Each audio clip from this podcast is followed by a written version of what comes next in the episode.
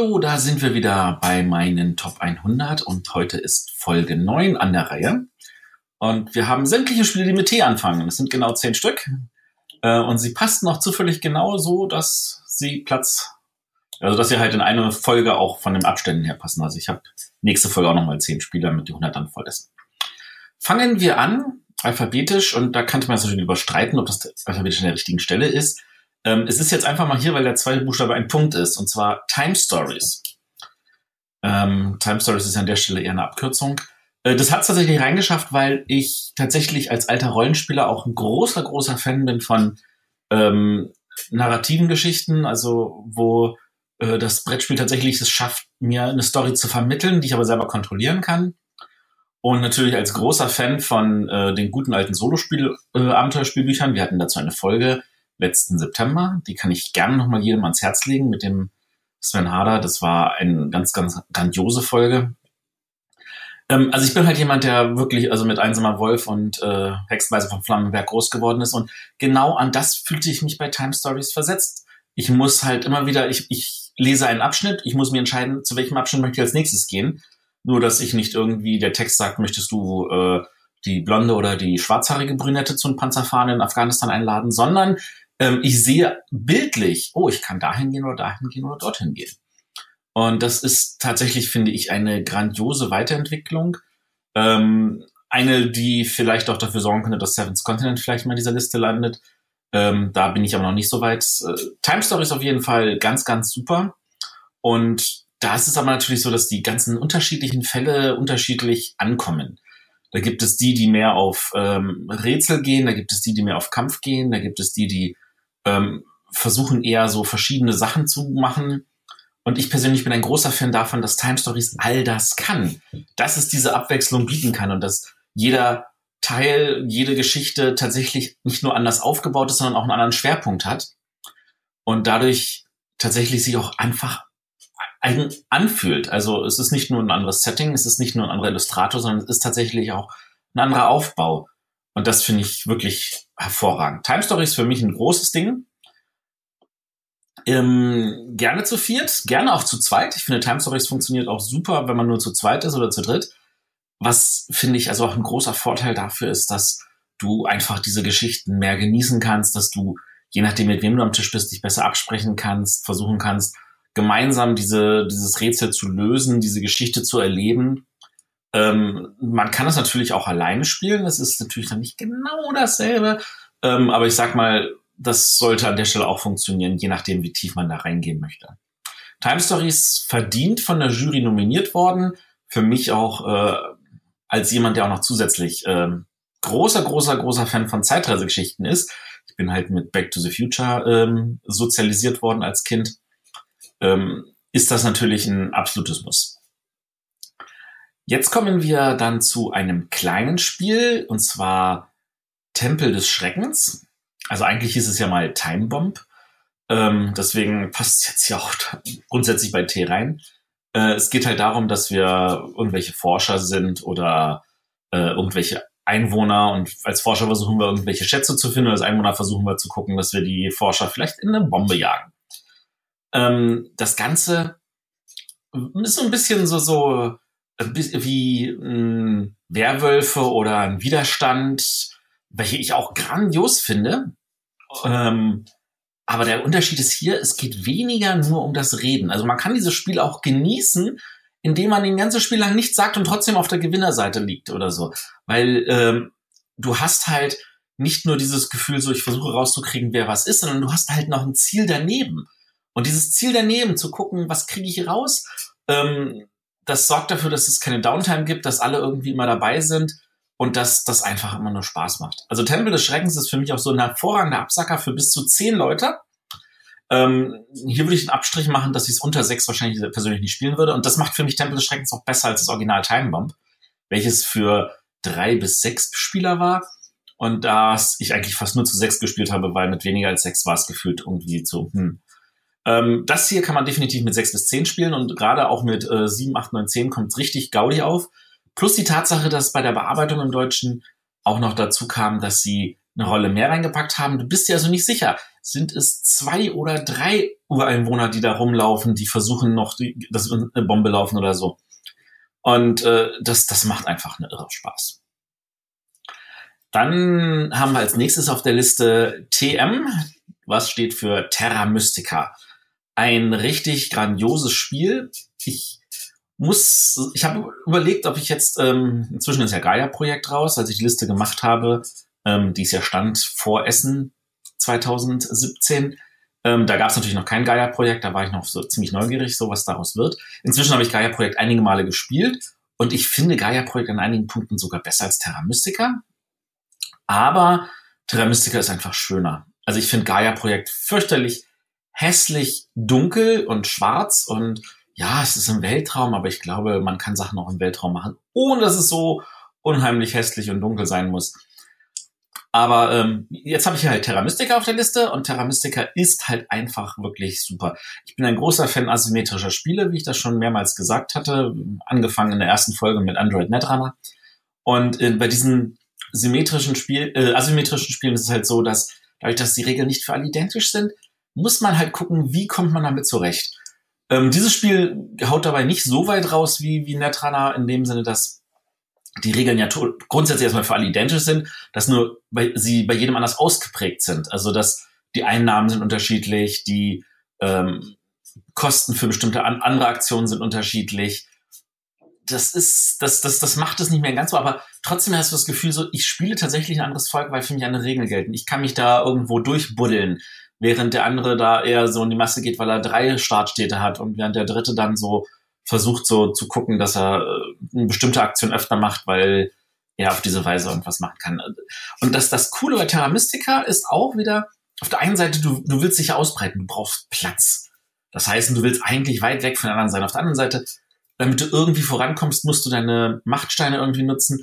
Und das kannst du am besten, indem du benachbart zu den anderen bist und dann schaust, dass du ähm, dich irgendwie direkt daneben stellst, damit Sachen billiger sind, damit du von den Aufwertungen irgendwelche Machtpunkte bekommst. Das ist so, finde ich, der große, große Clou. Und all diese kleinen Elemente zusammen, die machen Terra Mystica zu einem grandiosen Erlebnis, welches verdient den Deutschen Spielepreis gewonnen hat, äh, welches verdient auch viele andere Auszeichnungen erhalten hat und äh, ist immerhin bis auf Platz zwei von Boardgame Geek gepackt hat, bevor da ein paar andere Spiele natürlich von, von hinten nachgeschossen sind. Und welches an dieser Stelle, also es ist, ich habe es tatsächlich jetzt eine Weile nicht mehr gespielt, weil ich einfach Gaia-Projekt an so vielen Stellen besser finde, wenn es auch noch schöner wäre. Da, da packe ich vielleicht jetzt noch mal so rein, was Gaia-Projekt äh, besser macht. Das erste wäre nämlich die Kultleiste. Das, was bei Terra Mystica noch, ja, ich laufe auf dieser Kultleiste hoch, einfach nur damit ich ein bisschen was kriege und oben dann vielleicht noch ein paar extra Siegpunkte. Das ist ja gefühlt eigentlich langweilig und das ist in Ordnung, weil du konzentrierst dich auf das Hauptspielbrett. Während bei Gaia-Projekt hast du da diese Technologien, die dir halt sagen, hier, du kriegst die Einnahmen, du kannst jetzt dieses machen, du kannst jenes machen, du kriegst das günstiger. Das fühlt sich viel runder an. Ähm, also das ist so, so auf jeden Fall der Hauptpunkt. Unabhängig davon bleibt Terra Mystica für mich ein super gutes Spiel, ähm, welches ich immer noch empfehlen würde und was ich auch grundsätzlich als Einstieg empfehlen würde. Also bevor man mit Gaia-Projekt anfängt, sollte man vielleicht doch lieber erstmal mit Terra Mystica anfangen. Sollte das ein bisschen spielen, sollte da ein Gefühl dafür kriegen. Und das Spiel ist nicht kompliziert. Ich kann es meistens in 10 bis 15 Minuten erklären, weil es sind ja nur ein paar wenige Grundaktionen. Ähm, es entwickelt halt seine Komplexität halt während des Spielens, wenn man halt Entscheidungen treffen muss. Und das sind wirklich spannende Entscheidungen. Kommen wir zum nächsten Spiel, was auch von einigen Leuten TM abgekürzt wird, das aber eigentlich ein TFM ist, nämlich Terraforming Mars ein Spiel, das bei einigen Verlagen lag, die das alle noch bearbeiten wollten. Jetzt ist es dann irgendwie halt mehr oder weniger in einer Form rausgekommen, wo ganz, ganz viele sagen, ach, da hätte man noch so viel mehr rausholen können. Aber unabhängig davon, es ist tatsächlich trotzdem ein grandioses Spiel.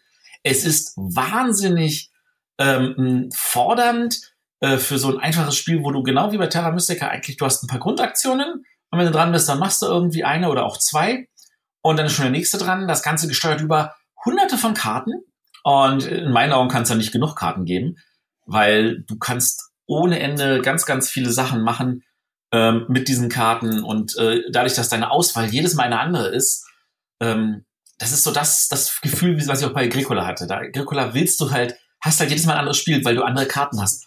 Und bei Terraforming Mars hast du auch gefühlt jedes Mal ein anderes Spiel, weil du andere Karten hast. Inzwischen gibt es ja auch Erweiterungen mit einem neuen Spielplan, also beziehungsweise mit zwei neuen Spielplänen, mit einem neuen Element, mit Venus. Ähm, da ist ganz, ganz viel, was man noch, äh, was sie noch machen und äh, was das Spiel eigentlich nur besser macht. Jetzt sagt natürlich, wie gesagt, jeder Redakteur, ah, da hätte man noch dieses, jenes, sonstiges besser machen können, die Karten mehr streamline. Ich glaube, ein Teil seines Reizes, die Terraforming da raus, dass es halt eben nicht perfekt gestreamlined ist, dass es seine Ecken und Kanten hat, aber zu überzeugen weiß mit diesen Ecken und Kanten. Und äh, trotzdem wünsche ich mir natürlich persönlich, dass man das wirklich gemacht hätte. Das ist, da, da, da, da schlagen zwei Herzen in meiner Brust, die beides sehen und beides wollen, aber unterm Strich, ich habe einfach nur Spaß bei dem Spiel. Und es funktioniert mit bis zu fünf Spielern. Ähm, und das macht mir einfach mit jeder Spielerzahl Spaß. Also Terraforming Mars, wenn man das jemand vorschlägt, klar, lass uns auf den Tisch packen. Ich bin definitiv dabei und äh, davon kann ich nicht genug kriegen. Ähm, gehen wir jetzt über zu einem sehr, sehr kleinen Spiel und zwar The Game Extreme. Ähm, ich ich habe eben oft genug erwähnt, dass ich ein Freund von kooperativen Spielen bin und The Game ist für mich so eine Quintessenz von kooperativen Spielen. Es ist wirklich stupide einfach, noch einfacher als Hanabi, weil du eigentlich passionsmäßig einfach nur Zahlen ablegen musst und das tust du offen und du kannst dich frei unterhalten, außer über die Karten hier auf deiner Hand. Aber zu sagen, ach komm hier, lass mal den, warte mal, ich möchte mal diesen Stapel da sperren und der andere sagt so, ach, pff, du kannst mich mal und so. Ähm, und es funktioniert halt wirklich genauso alleine wie zu zweit, wie zu dritt, wie zu viert, wie zu fünft. Ähm, wie gesagt, es gibt nicht genug gute Spiele mit fünf Leuten. Und The Game ist ein, auch verdient von der Jury nominiert worden. Und was The Game Extreme nochmal besser macht, ist, dass wenn du natürlich kooperative Spiele oft spielst, dann schleifen sich bestimmte Sachen ein. Du wirst besser da drin und du weißt genau, was du machen musst. Und The Game Extreme ähm, haut dich da nochmal so richtig rum, indem es zusätzliche Regeln reinpackt. Und zwar total einfach. Hey, diese Karte liegt offen, du siehst das Symbol, diese Regel gilt so lange, wie dieses Symbol offen liegt. Und da sind schon echt fiese Sachen dabei. Wie ich darf keinen Zehnersprung machen, wie ich muss jetzt mindestens drei Karten spielen. Und das Spiel kann manchmal dadurch tatsächlich schnell vorbei sein. The Game Extreme für mich ein absolutes Muss. Ähm, und äh, wenn wir in Urlaub fahren, dann nehmen wir das immer mit. Man kann damit auch das normale The Game spielen. Und vor allem nach dem Motto, also wenn du jetzt überlegst, soll ich The Game oder The Game Extreme mir holen, hol dir The Game Extreme, weil damit kannst du auch das normale The Game spielen. Regeln sind auch dafür drin. Aber wirklich, wirklich traumhaft wundervoll. Ähm, jetzt kommen wir zu einem anderen Spiel mit dem Wort Time.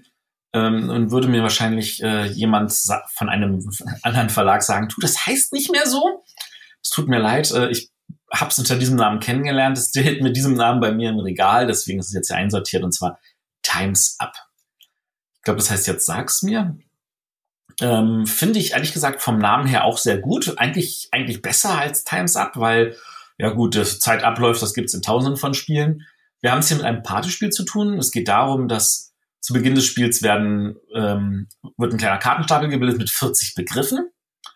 Ähm, da gibt's verschiedene Formen. Meistens ist es so, jeder kriegt irgendwie ähm, ein paar Karten und äh, wählt davon welche aus, die er raussortieren möchte. Und der Rest sind dann irgendwie dann doch 40 Karten. Also wenn man in einer Gruppe von zehn Leuten spielt, würde ich einfach sagen, jeder von euch kriegt sechs Karten, jeder sortiert zwei aus und dann haben wir 40 Karten und sind glücklich.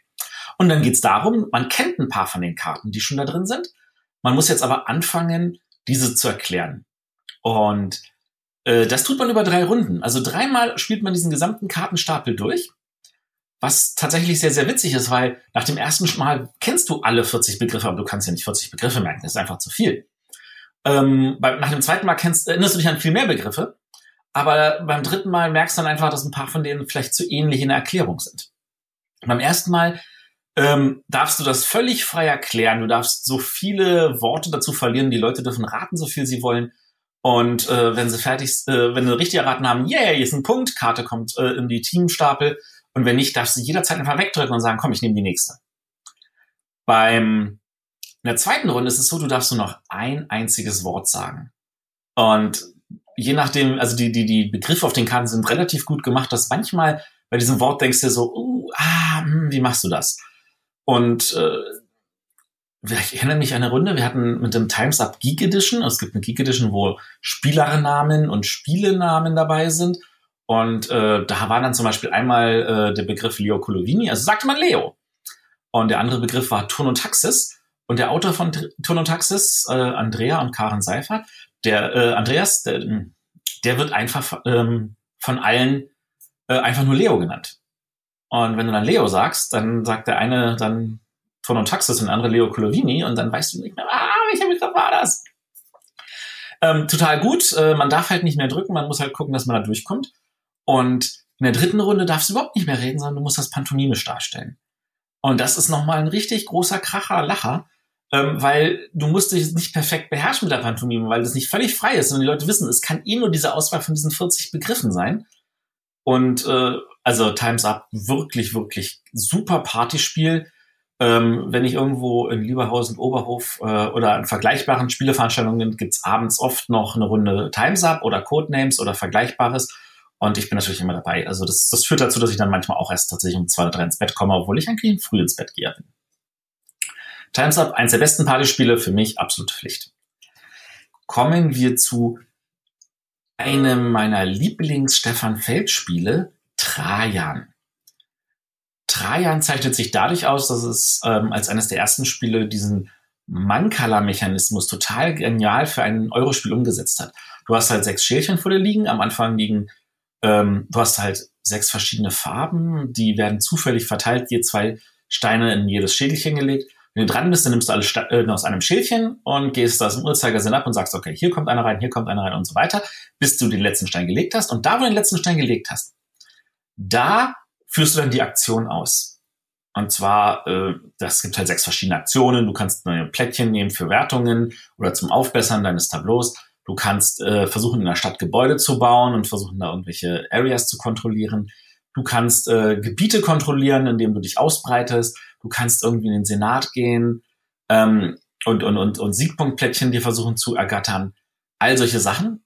Und das sind eigentlich relativ einfache Aktionen, aber natürlich, da, weil du, hm, weil das, weil das äh, der Mankala natürlich irgendwie Sinn machen musste, ist das Minimum sechs und äh, deswegen hat er sich mit den sechs auch eigentlich relativ gut getan. Es sind nachvollziehbare Aktionen, die auf dem Brett und auf dem äh, Spielertableau sehr, sehr gut erklärt sind, also durch Symboliken. Ähm, zusätzlich, und jetzt kommt die Farbe von den Steinen noch mit rein, ist es so, dass wenn du auf dem, einem Feld landest und die Steine, die dort liegen, entspricht genau diesem Dreiernplättchen, das du da hingelegt hast, äh, durch eine frühere Aktion, dann äh, hast du das erfüllt und äh, kriegst dafür nochmal zusätzliche Boni. Und auf diese Weise versuchst du zu sagen, ah, ich will jetzt diese Aktion machen, aber ich muss auch diese noch machen. Und wenn ich das jetzt aber erst die mache und dann die, dann erfülle ich das nicht nur, sondern dann kriege ich auch noch das. Ähm, und das ist für manche Leute wahrscheinlich ein bisschen zu hirnverzwirbelt. Und das fühlt sich für einige vielleicht eher wie ein Rätsel an. Ich stehe da voll drauf. Und Trajan ist für mich ein wirklich, wirklich, wirklich gutes Spiel. Und wie ich es mitbekomme, ist es auch immer noch äh, im Print. Also das ist jetzt nicht irgendwie so, das war so eine Eintagsfliege, sondern es gibt ganz, ganz viele Leute, die das immer noch super finden und Trajan immer noch auf den Tisch bringen. Und für mich definitiv Trajan auch ein Spiel, das muss.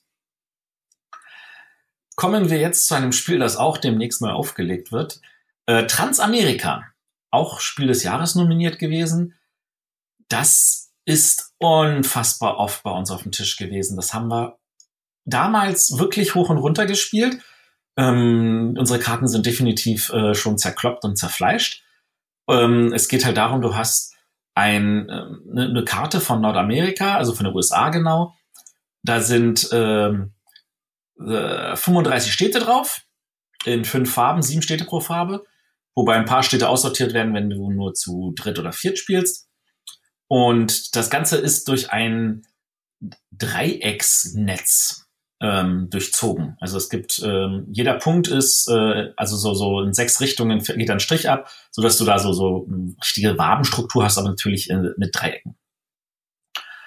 Und wenn du dran, also am Anfang stellt jeder sich auf irgendeinen Kreuzungspunkt und dann äh, reihum wer dran ist, darf halt ein oder zwei Schienen legen und darf die halt auf diese Verbindungslinien zwischen diesen Kreuzungspunkten legen. Und äh, es gibt halt ein paar Strecken, da muss man halt äh, einen Doppelzug machen, damit man drüber geht, über, durch Gebirge, über Flüsse. Ansonsten kannst du halt auch zwei einzelne legen. Und du versuchst halt alle Städte, jeder kriegt von jeder Farbe eine Stadt, damit jeder an jeder Ecke des Spielfelds mal dran ist. Du versuchst äh, durch äh, all deine Städte in einem Schienennetz zu verbinden. Der Clou ist, es gibt nur eine Schienenfarbe. Was soll heißen, du kannst, du weißt nicht, wer was im Notfall gelegt hat. Du darfst halt nur von äh, in das Netz reinlegen, wo dein Startpöppel liegt. Und äh, sobald du dich jetzt mit einem mit deinem Schienennetz mit dem Startpurple eines anderen Spielers verbunden hat, ist, habt ihr jetzt komplett gemeinsam dieses Gebiet. Und je öfter man das macht, also äh, unterm Strich ist es meistens so, am Ende sind alle mit allem verbunden und man kann beliebig frei legen. Und der Clou kommt halt daher, so zu legen, dass die anderen einen verbinden, dass die ähm, anderen möglichst viel von einem selber anschließen und man selber nur das baut, wovon die anderen nicht nutznießen. Das natürlich sehr, sehr schwierig ist. Ich sehe, okay, die Karten habe ich, die haben sie schon mal nicht. Wer will denn vielleicht noch irgendwo anders hin? Ähm, zu sechs ist ein bisschen leichter, weil fast alle Städte eh angebunden werden müssen. Das heißt, wenn der eine in die Richtung geht, heißt das, hm, ich kann ihn da bauen lassen. Wahrscheinlich will da eh noch irgendjemand hin. Äh, Im Spiel zu viert ist es schon so, dass man sagen muss, ah, wird er da hingehen? Muss ich da hingehen? Ich fange mal damit an und dann könnte sein, dass ein anderer sich freut. Transamerika ganz, ganz, ganz hervorragend, gefällt mir wirklich gut hat das Team Annaberg damals ganz toll umgesetzt. Und da ist es auch so, da gibt's eine zweite Version, die heißt Transeuropa. Da gefällt mir das Brett nicht. Also das ist natürlich klar, jetzt haben wir statt Nordamerika, also statt USA, haben wir jetzt Europa als Plan. Ähm, ich finde, da sind die Orte nicht perfekt ausgeglichen, das haut nicht richtig hin. Aber ähm, Ravensburger legt das jetzt neu auf, unter dem Namen Transeuropa, mit Transamerika auf der Rückseite vom Brett, wenn ich es richtig verstanden habe.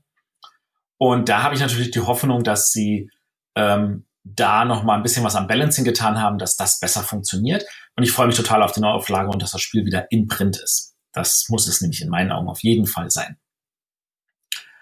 Kommen wir zum nächsten Spiel, und zwar Trois.